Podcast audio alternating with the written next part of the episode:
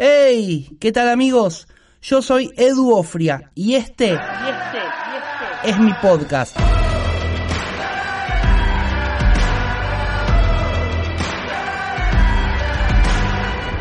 Estoy emocionado por esta primer temporada inusual. Conversaciones con contenido, relajadas, orgánicas, que van a permitirnos poder conocer las experiencias de pastores, líderes, músicos, padres de familia, personas que influencian de diferentes formas en la iglesia de hoy, pensando en las generaciones futuras.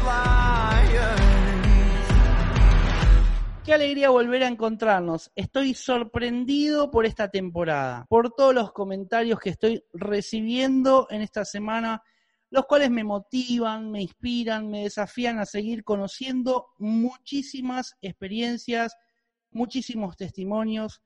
Y hoy tengo un privilegio enorme de poder tener una conversación con Daniel Escobar.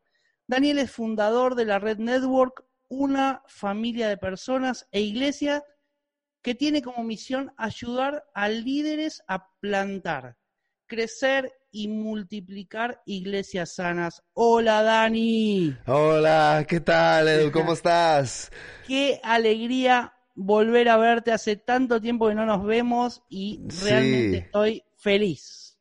No, no, al contrario, la verdad que estoy muy contento de poder platicar contigo y poder platicar de esto, de qué es iglesia, vida en general, así de que vamos con todo. Me encanta, me encanta. Dani, como, como para, para conocerte, estamos en un Zoom, te estoy hablando, eh, estás en Washington, tengo entendido que estás en Washington, ¿sí? Eh, pero no, ese acento no es de Washington, precisamente. No, no, es. No, no es. Acá hablan todos inglés, así de que no. Este acento es del norte de México, así es, de Baja California, México. Muy bien, muy bien. Sí, sí, sí, sí. Ahí naciste. Así es, mira, yo nací en Mexicali, Baja California. Es, es una ciudad que está en la frontera con California. Ah, así de que, bueno, crecí ahí en, Mexicali. y después de conocer a mi bella esposa, Misty Escobar, uh, tuvimos la oportunidad de... Nos casamos. Después de eso, o sea, nos conocimos. ella fue de misionera a Mexicali. Y después ah, nos casamos, te estoy dando la versión súper rápida, ¿eh? no sé qué tanto detalle quieras. Pero no, ya después nos casamos y nos fuimos a Mexicali otra vez porque me faltaba un año de terminar la universidad. Terminé en la universidad la carrera ah, en negocios y después decidimos venirnos para Estados Unidos. Para mí es ah, al estado de Virginia. Así de que, bueno, y aquí estamos. Contame, Dani, me encanta, me encanta que me cuentes esto.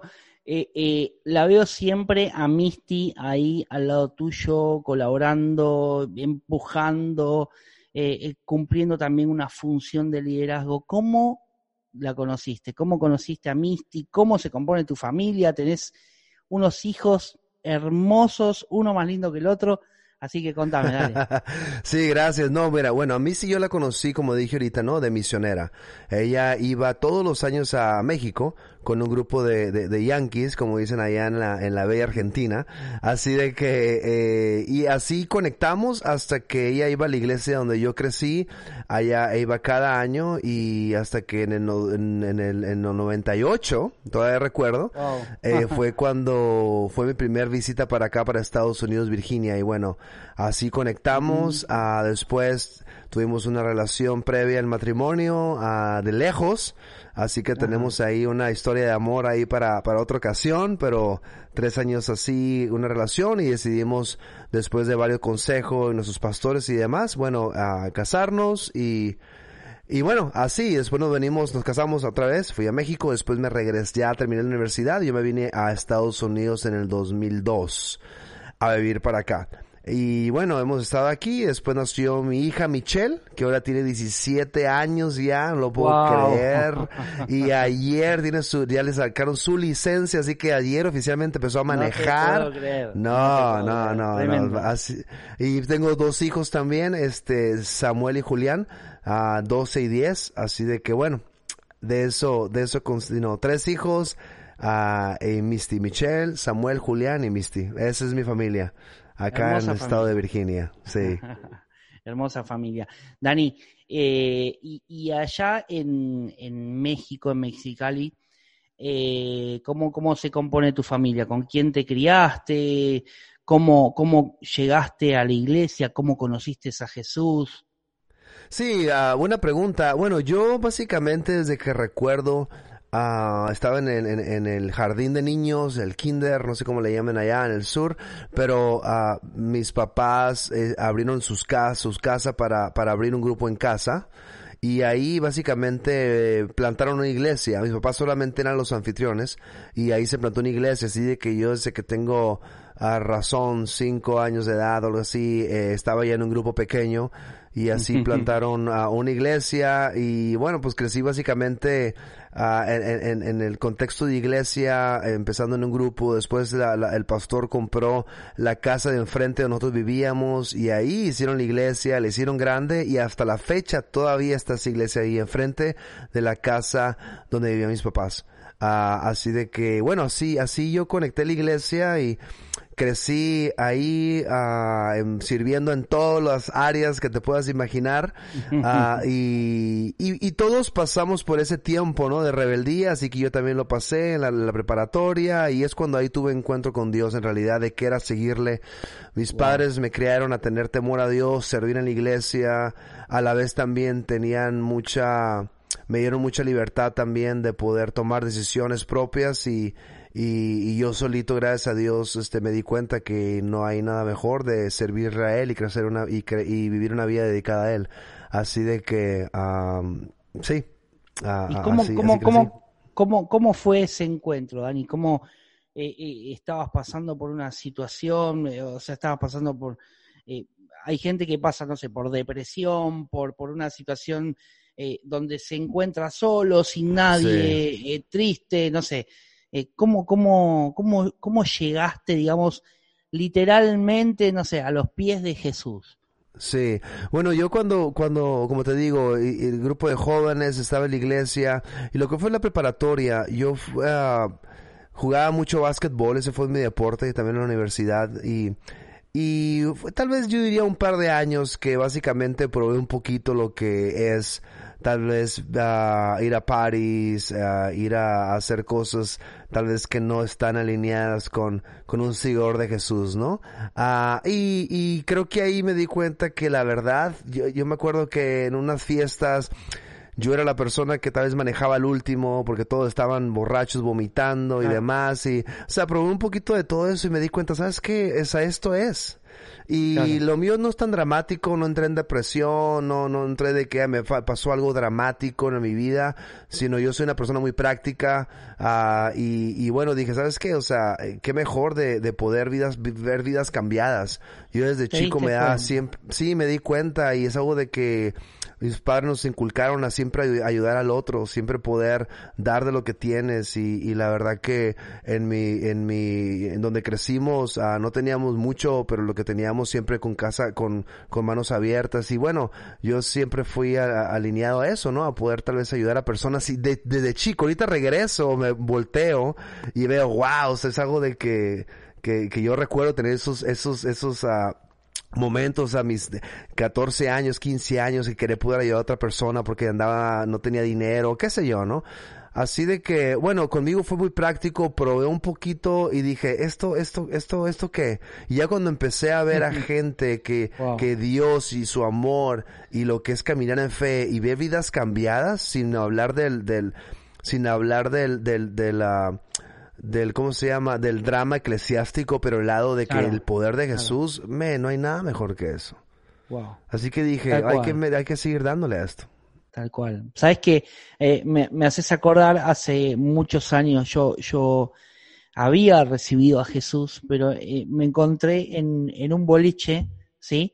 Eh, como vos decís, eh, queriendo, digamos, con, con un pie de un lado, un pie adentro de la iglesia y otro pie afuera. Y, Exacto, sí. Y ahí en el medio. Y, y, y en un momento es como vos decís, es como que empecé a ver alrededor, ¿no? Y, y, Dios me decía, vos estás en el mundo, pero no sos del mundo, como que yo te llamé, ¿no? Sí.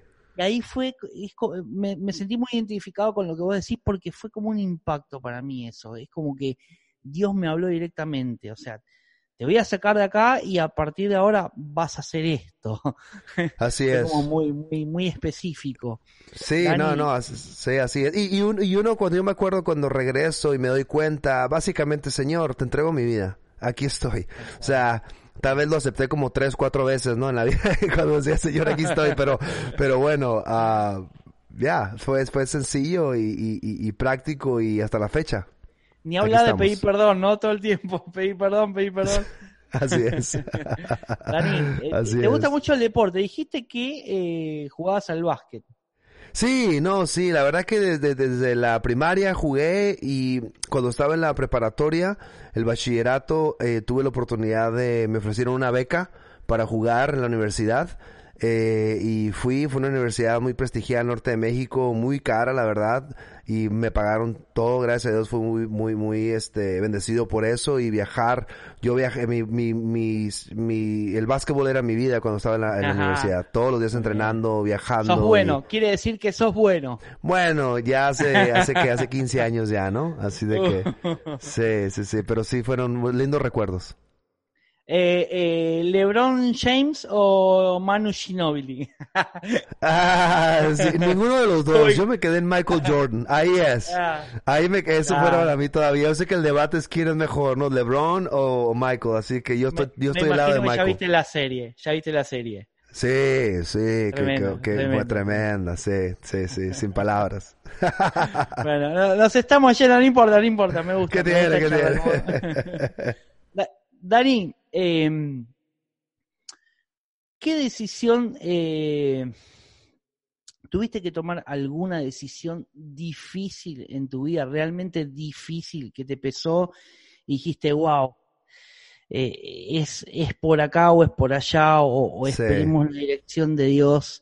Eh, Mira, yo, yo, ah, me viene a la mente dos, ¿ok? Porque esto, entre más la pienso, puedo encontrar más. Pero me viene a la mente dos decisiones. No sé, creo que la segunda es la más difícil. Pero hablando del contexto de básquetbol, ah, no me gusta hablar mucho de esto, pero algunas personas saben. Pero bueno, esto, eh, en el 98, estaba en la universidad. Tuve la invitación para jugar con la selección de México. Y ir a jugar a la selección de México es como que es lo que quieres, ¿no? O sea, es como y decidí venir a visitar a Misty, a Virginia y no fui a jugar para México. Fue muy difícil esa decisión. Y después ya no me invitaron, así de que... valió la pena, pero valió la pena. la pena, pero fue una decisión, ¿no?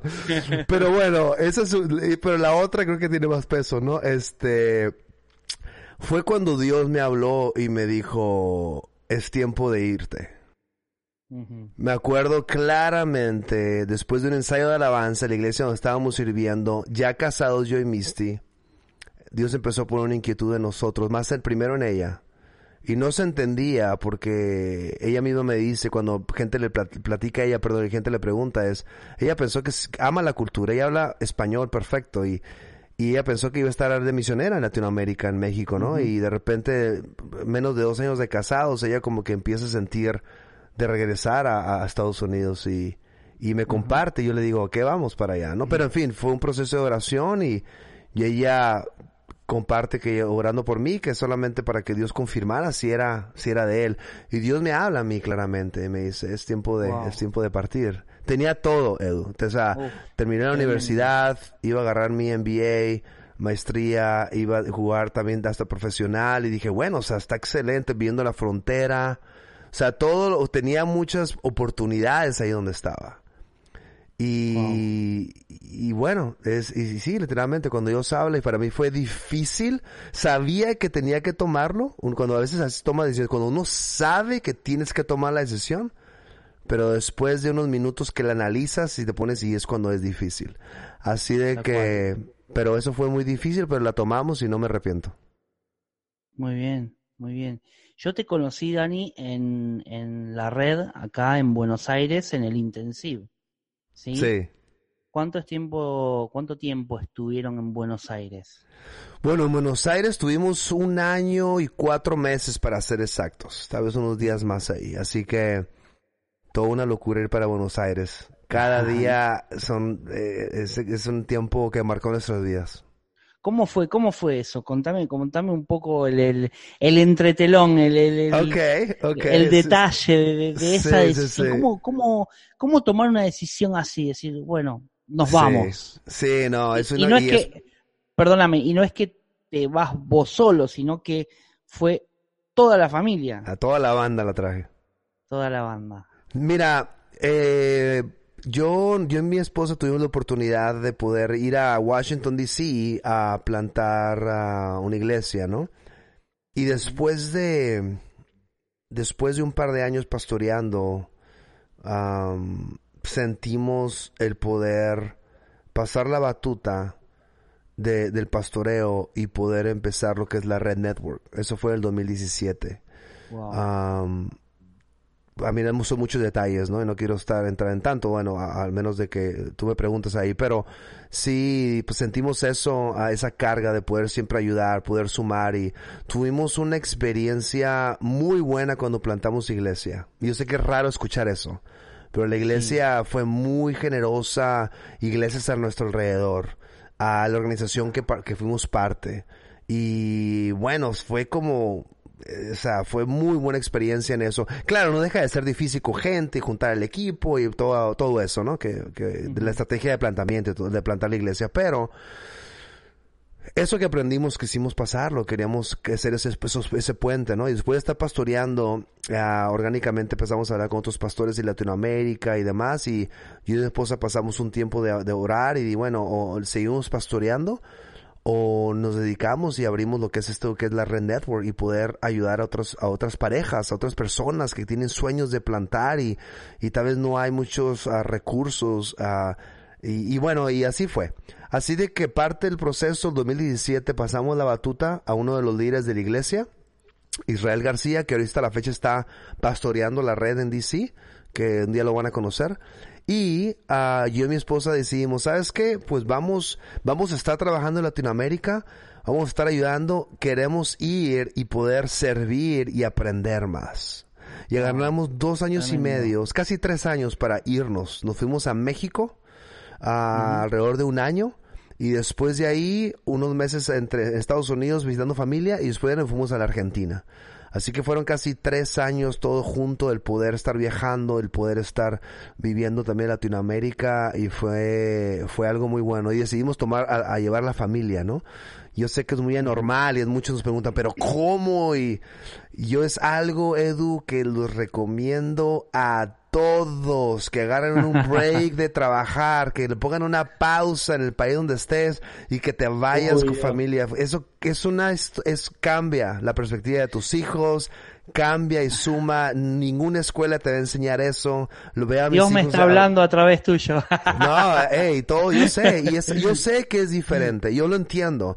Pero, y si, pero, pero aquí es si te tienes que ahorrar, si tienes que hacer lo que tengas que hacer, yo lo haría otra vez sin pensarla. Wow. sin pensarla. Así de que, uh, así por eso fuimos allá. Y en la Argentina wow. empezamos a desarrollar relaciones. Uh, tenemos un par de pastores que conocíamos allá, porque unos interns que estaban a, a, allá de Argentina estuvieron con nosotros acá en la red DC. Y así empezó también la relación allá con unos pastores. Y bueno, nos fuimos para allá y ya conocimos a gente linda como tú, tu esposa y otras parejas. ¿no? Gracias, gracias, sí. gracias.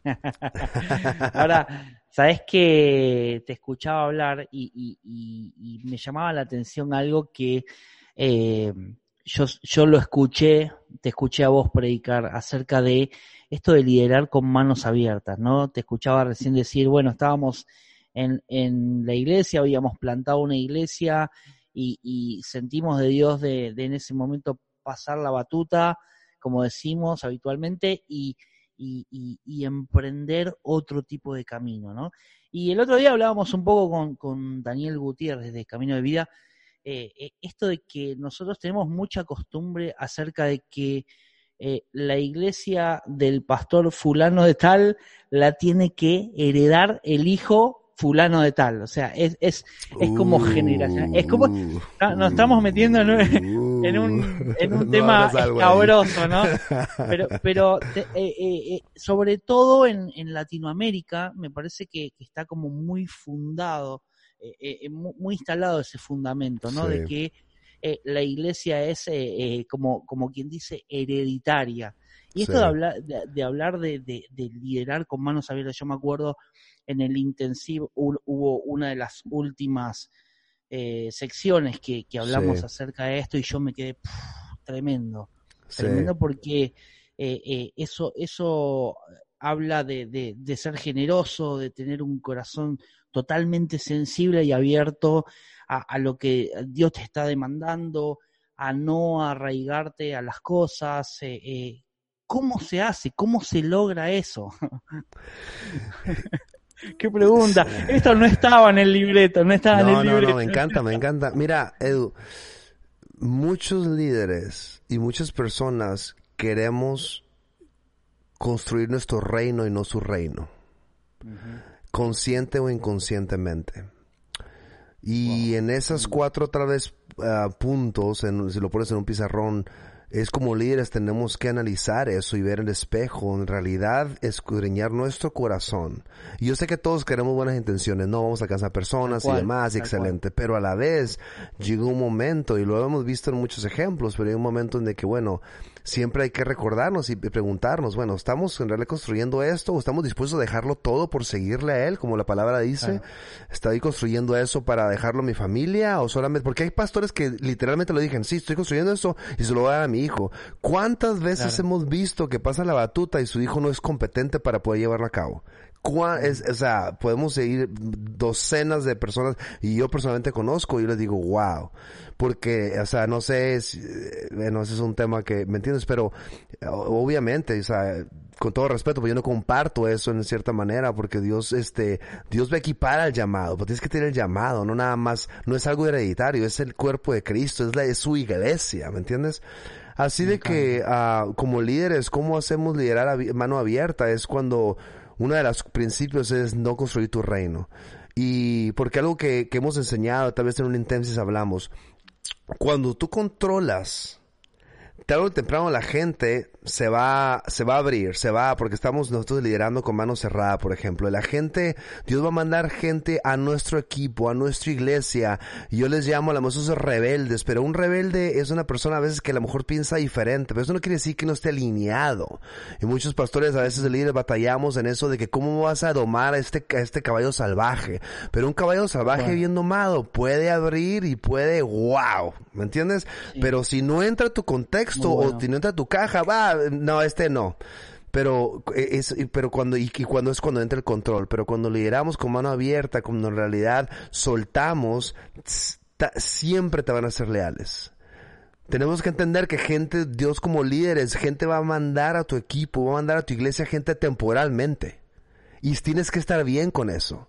Tienes que estar bien como líderes con eso, porque después va a llegar tiempo de que pasan por ti, van a durar dos, cinco años, diez años, te van a dar lo mejor y tú también, pero a la vez, qué mejor de tú como líder poder mandarlos y que vaya a abrir una iglesia, que vaya a multiplicar, que vaya a hacer mejores cosas que tú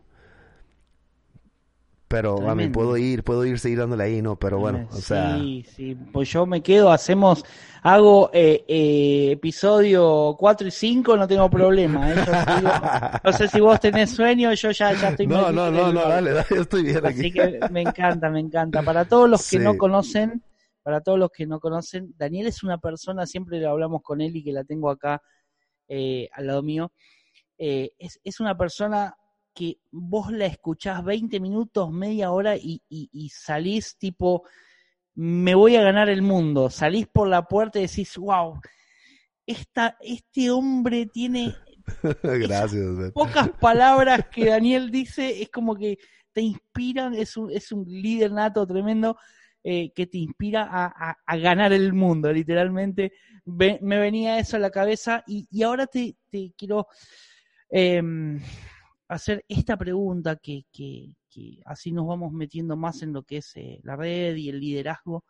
Eh, ya creo que estamos metidos en esto por lo que veníamos hablando, pero eh, ¿cómo, ¿cómo armar un buen equipo de trabajo? ¿Qué, qué, qué, qué es lo que vos ves? ¿Qué es lo que Dios pone en tu corazón o, en, tu visión o en, no sé, en, tus pensamientos para armar un buen equipo de trabajo? Generalmente uno mira y dice, bueno, este está más comprometido, esta persona, no sé, está, vos la ves que está siempre, que es fiel, eh, pero no sé, ustedes tienen esta capacidad de ver más allá de lo que normalmente uno ve, ¿no? En, en las personas para hacer un gran equipo de trabajo.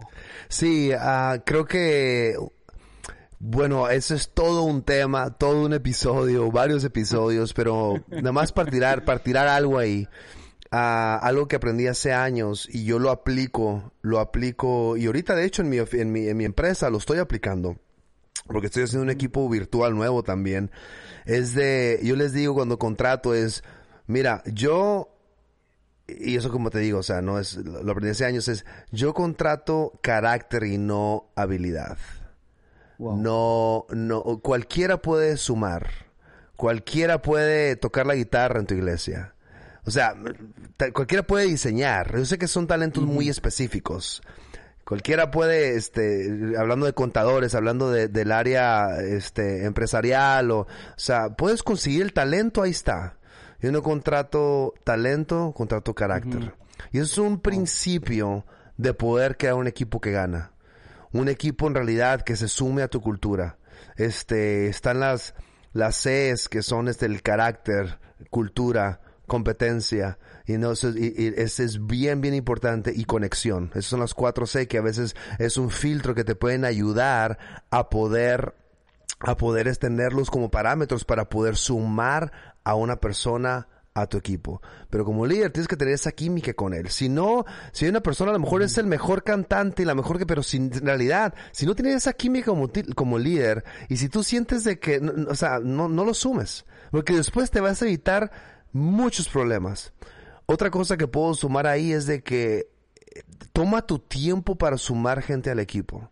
Toma tu tiempo en conocerle, toma tu tiempo en, eh, a veces somos muy, muy rápidos para poder poner puestos y ven para acá y tú eres acá. No, no, no, no cultura de puestos, suben, pero como líder tienes que ser muy, poco a poquito, mira el carácter. Tú, tú, eh, hay empresas, este, que he aprendido también de que su, su, lo hacen intencionalmente difícil de sumar al equipo porque quieren ver el carácter, si esta persona tiene la paciencia y cree en la visión de la iglesia o de la organización y quiere ser parte de, de, de, esa iglesia, de ese equipo de trabajo, de ese equipo de alabanza, de esa... Y uno como líder, quieras o no, o sea, tú quieres a las personas correctas arriba del, del, del barco para poder seguir, seguir, pero ah, creo que a veces un problema que veo mucho que a veces la gente pasa y se desespera y quiere sumar rápido. Oh, esto canta muy bien. Oh, invítalo y súmalo. Y el carácter está por los suelos y después lo que pasa es están arreglando problemas de drama y demás. ¿Por qué? Porque no, no se tomaron el tiempo, no tienen, hablando de estas cuatro Cs, no tuvieron, no tuvieron el tiempo o no hicieron el tiempo para poder este, filtrar esta persona. Y yo creo que eso es algo muy, pero muy importante el poder ver esa cultura y que vaya alineada con la visión que Dios ha puesto en tu organización o de tu iglesia. También, me gusta, me gusta. Me gusta porque muchas personas también no tienen, no tienen la capacidad de, saber esperar el tiempo, ¿no?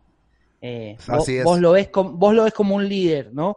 Y lo, lo pones como un filtro. Bueno, vamos a dejar pasar el tiempo para ver cómo reacciona esta persona. Y esa persona muchas veces no aguanta ese tiempo o, y ahí, ahí te das cuenta que... Ahí te das cuenta, exacto. De alguna manera el filtro sirvió, ¿no? Exacto, está, está buscando posesión o está buscando servir y servir. Y, perdón, y, y, ser parte. Y ahí es algo wow. Eso está fuerte ahí. Porque muchos nada más quieren este, la posesión sin en realidad pasar ese proceso. Che, Dani, vos, vos sos una, sos una persona eh, muy, muy tecnológica, ¿no? Puedo dar fe, puedo dar fe que Daniel Escobar usaba Zoom cuando ni el dueño de Zoom sabía que iba a ser bueno. ¿O no? es literal, es literal, es literal.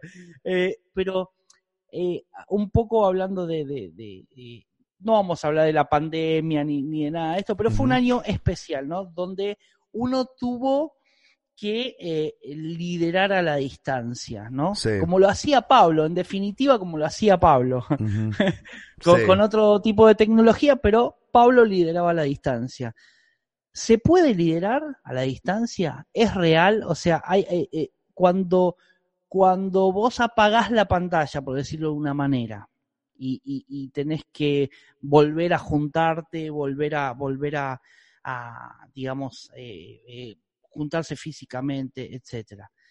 Durante todo este tiempo, ¿se pudo liderar por, por, digamos, de manera virtual? Bueno, depende en, en qué tipo de, eh, de, de equipos y qué tipo de departamentos y qué tipo de organización y, en, en general, ¿no? Creo que no hay, o sea, no hay, Dios nos ha diseñado a hacer comunidad, a estar uno a otro, a tomar mate juntos, ¿no? O sea, y creo que no va, no, totalmente, y no va a sustituir el, el hacer todo virtual y nuestra comunicación virtual con la presencial, o sea, pero aquí la pregunta, lo que estás hablando es de que se puede liderar.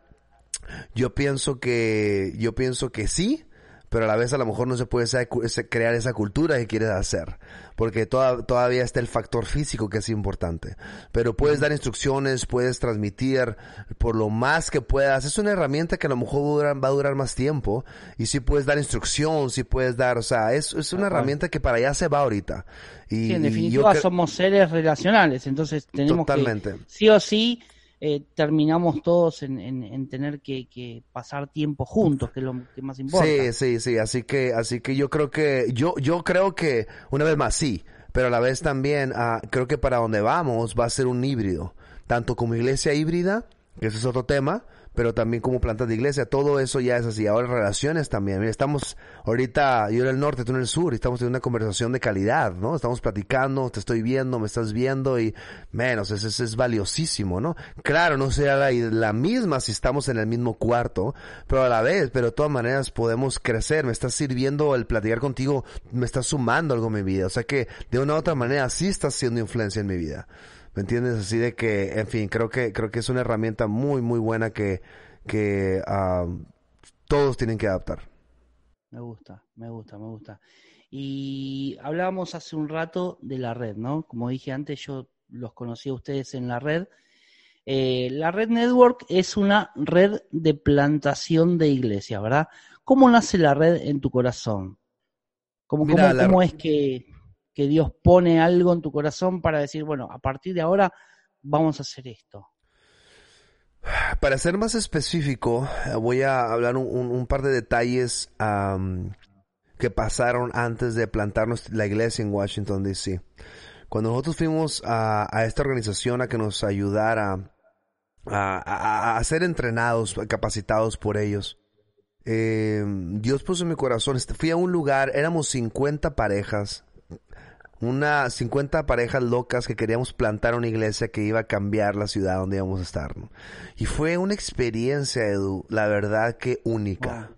El poder compartir y estar en, en mesas redondas, compartir tu idea, compartir tu visión. Fíjate, en un entrenamiento que estábamos ahí, eh, eh, nos, nos, nos dividieron y me acuerdo que decían, ok, ahora es tu oportunidad para compartir tu visión de la iglesia, por qué vas a plantar la iglesia y tenía otras, nos dividieron en varias parejas, eran como unas siete parejas más en el grupo, ahí en, el- en- en mi grupo que tocó.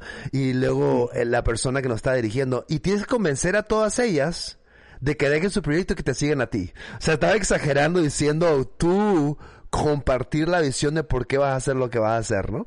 Eso fue un ejercicio y tenía cinco minutos para compartir visión a otras parejas de por qué la red, por qué esta iglesia que va a cambiar al mundo, ¿no? Bueno, en fin, fueron, fue una experiencia muy buena el poder compartir y, y, y, demás. Pero en una de las sesiones eso, yo me recuerdo muy bien que estaba, estaba el, el- la, la comunicando y me paro y voy a la parte de atrás y veo todas esas parejas. Veo un escenario eh, limpio, perfecto, veo todo, wow, o sea, fue una experiencia inolvidable. Y Dios, Dios puso mi corazón ahí.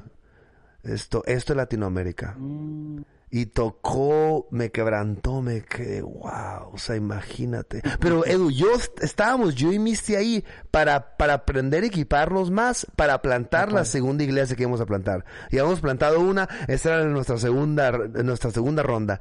Y, y, y, pero dije, Señor, pero estamos aquí para aprender, me dice, pero Dios ahí lo puso muy fuerte. Y después de ahí Dios empezó a confirmar antes de lanzar la iglesia Después lanzamos la iglesia, aprendimos todo lo que aprendimos, qué hacer, qué no hacer y demás, pero ya desde antes de lanzar ya estaba es algo ahí, algo ahí. Y ya después fue cuando ya en el 2016 empezamos a, wow, ¿sabes qué? Hay que, hay que, este, nuestra oración fue, o seguimos pastoreando y hacemos la red, network, o pasamos la batuta mejor nos enfocamos a lo que es totalmente la red network. Y creo que las dos, yo conozco pastores que están pastoreando y tienen su network y está excelente, pero nosotros sentimos darnos mejor a eso, también porque tenemos otras, otras cosas, negocios y demás, así de que decidimos también mejor enfocarnos a la red network y, y darle con todo. Y ahí vamos, tenemos un par de años creciendo, aprendiendo también a acompañar, que es algo nuevo para nosotros, pero básicamente es así como surgió además de, de, de, todo lo que hacen en la red, vos también tenés tu trabajo, por otro lado, o sea, sos, sos eh, bivocacional, como, como decimos. Así es, así es. Sí, sí, sí. Y, Decime, decime. No, no, no, así es, así es. Siempre, siempre lo he sido, ah, desde todo el tiempo que he estado eh, pastoreando. Eh, eh, algo que he aprendido es tener, uh, tener ritmos en tu vida, uh, no balance. Yo sé que este el punto que quiero hacer es saber, a, a haber meses o años de que bueno, le voy a dar más a esto, a esto, otro.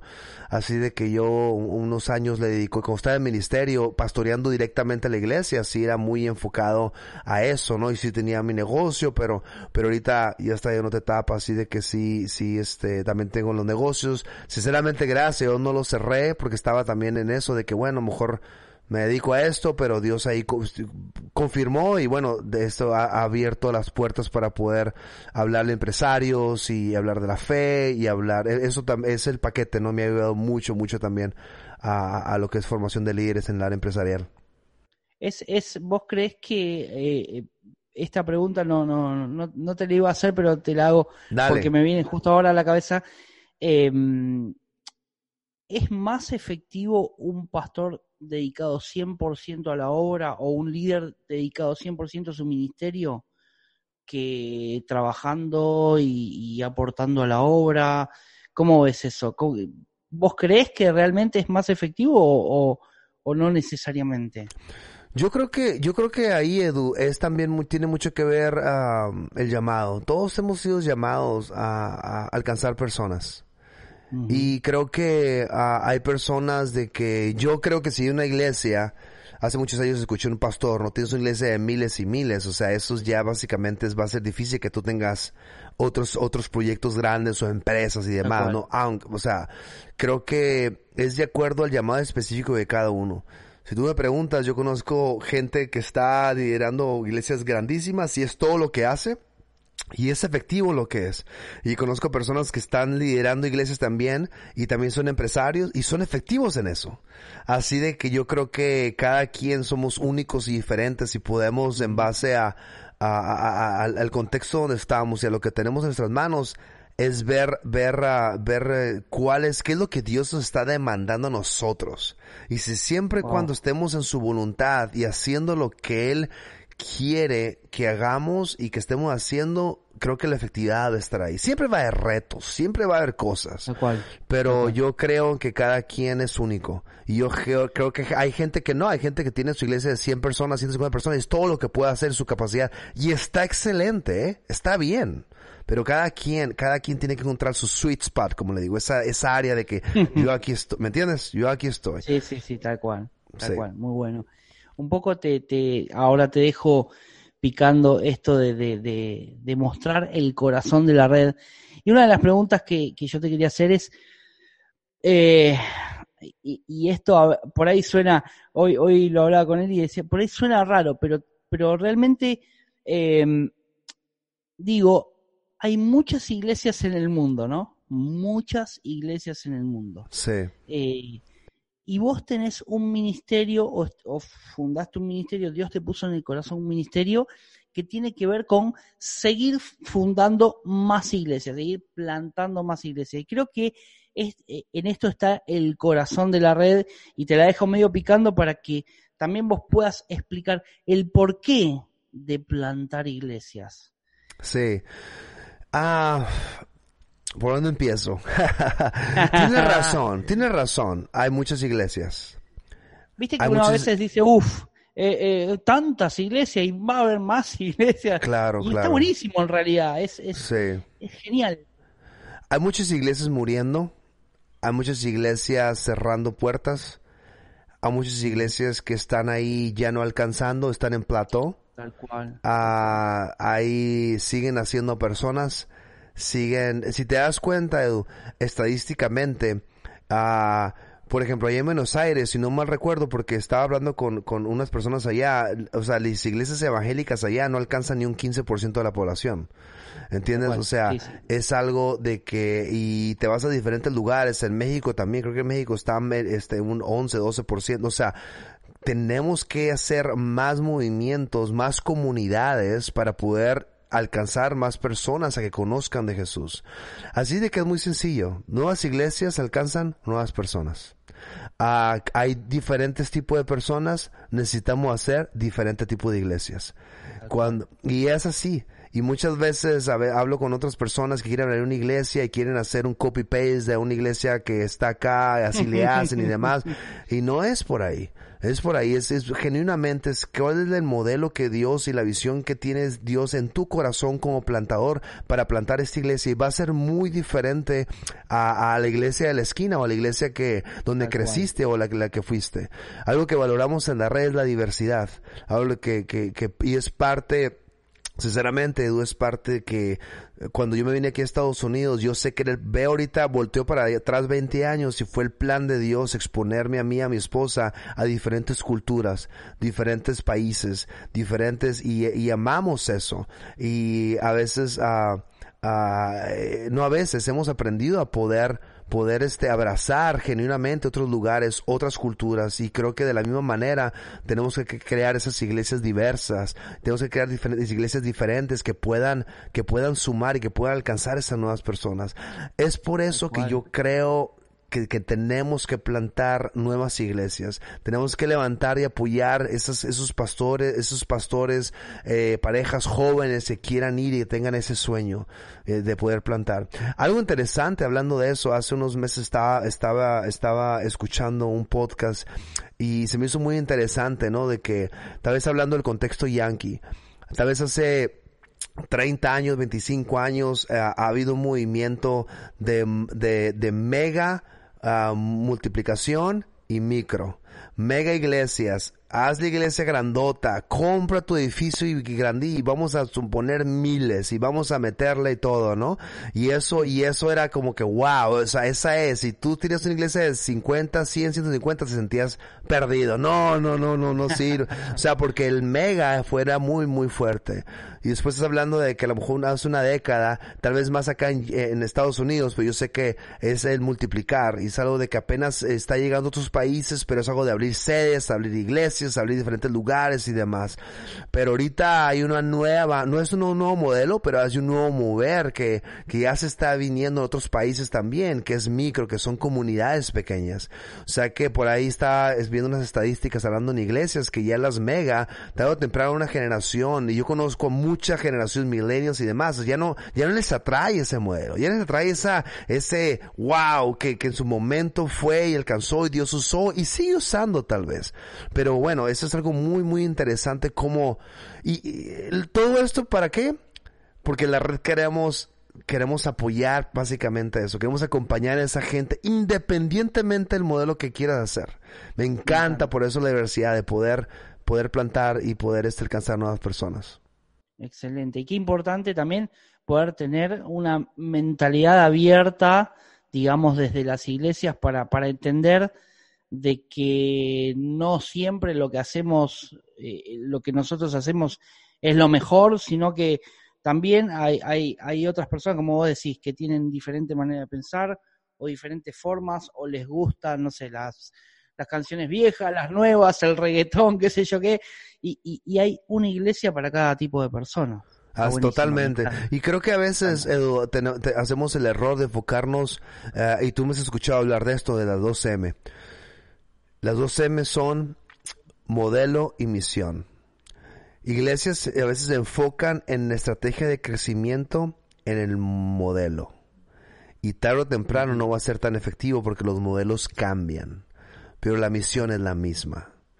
¿Me entiendes? Dios, todos estamos llamados a esa misión. Así que esa tensión entre esas dos M tenemos que saber separarlas en sí, porque el modelo va a empujar la misión, pero el modelo es, puede cambiar. Y muchos nos casamos con eso y, y por eso muchas veces hay, no, es que en mi iglesia ya cantan tanto y no, que mi iglesia es así y esas son todas son nuestras preguntas de modelo. Si tú en realidad te enfocas a la misión y sabes que Dios te ha llamado a ese cuerpo de Cristo, estas cosas van a llegar a ser secundarias.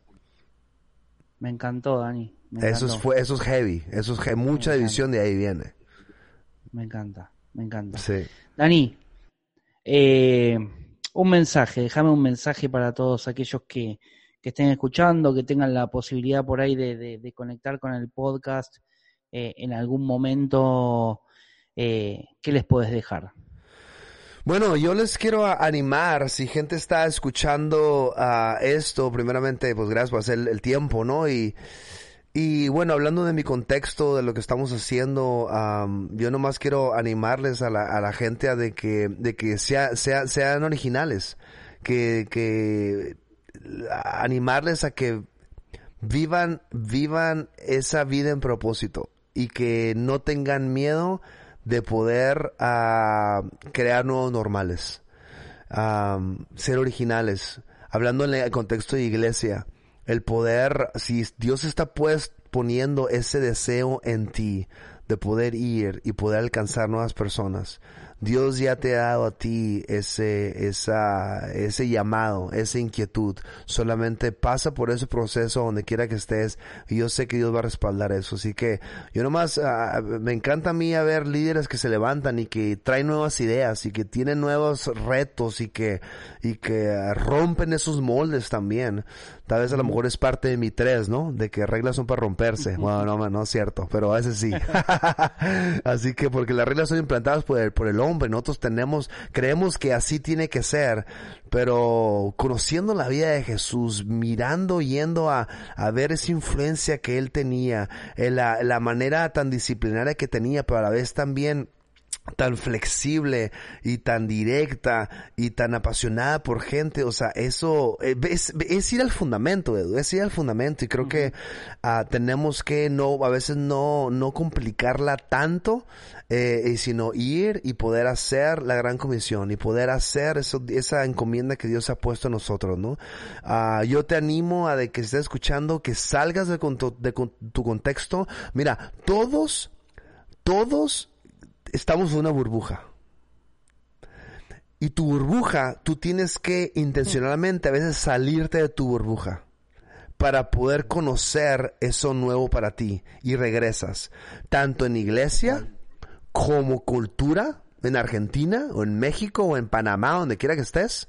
Y es por eso de que cuando tú vas y te expones a lo nuevo, lo nuevo te hace crecer te hace crecer. Y eso como diseñador, como músico, como productor, como pastor, como empresario, siempre como líder, siempre exponerte a lo nuevo te va a orillar al crecer.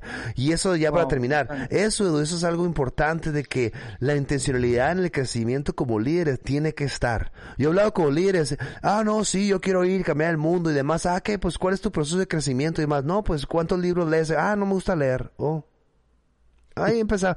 O sea, o sea, a mí no me gusta leer tampoco si te digas tú, me encanta, uy, no, pero cuando somos intencionales, cosas van a pasar. ¿Me entiendes? Van a pasar. Y hablando de crecimiento como líder, lo que estoy diciendo? Tenemos que seguir empujándolo. Así que, en fin, puedo seguir hablando de eso, ¿no? Pero es algo, yo nomás animar a eso, a crecer, seguir, que te huele la cabeza. Tienes que ser intencional en eso, rodearte de personas que te van a sumar a ti. Y, y bueno, y, seguir, seguir avanzando y hacer lo que Dios ha puesto tu corazón a hacer. Dani, me encanta, gracias por este tiempo que, que Me encantaría seguir charlando muchísimo tiempo más. Eh, te comprometo para, no sé, una segunda temporada. Pero realmente eh, eh, sos una persona que me quedaría escuchando mucho tiempo porque la verdad que Dios puso algo en tu corazón especial con respecto a, al liderazgo, a la motivación y, es lo que admiro de vos. como ah, dice Eli siempre, como dice Eli, eh, vos tenés, vos admirás algo de cada uno de tus invitados y, realmente es así. Y de vos admiro esto, e, esta capacidad que tenés de, de, inflar de tal manera que uno salga tipo así fortalecido. Vamos, Rompemos todo, así que eh, gracias Dani, gracias por tu tiempo, gracias por, por, por estar, por compartir, por transmitir esto que Dios pone en tu corazón y bueno, seguimos en, en, contacto. Te amamos, Dani. Sí, gracias, gracias por la invitación y saludos a todos y aquí estamos a, a la orden. Gracias, Dani. Un abrazo. Muchas gracias por haberte conectado. Si te gustó, me encantaría que puedas tomarte unos minutos para valorar el podcast y poner algún comentario. Y si no te gustó también, podrías recomendárselo al que más le tenga bronca. Así que nos vemos. Hasta la próxima.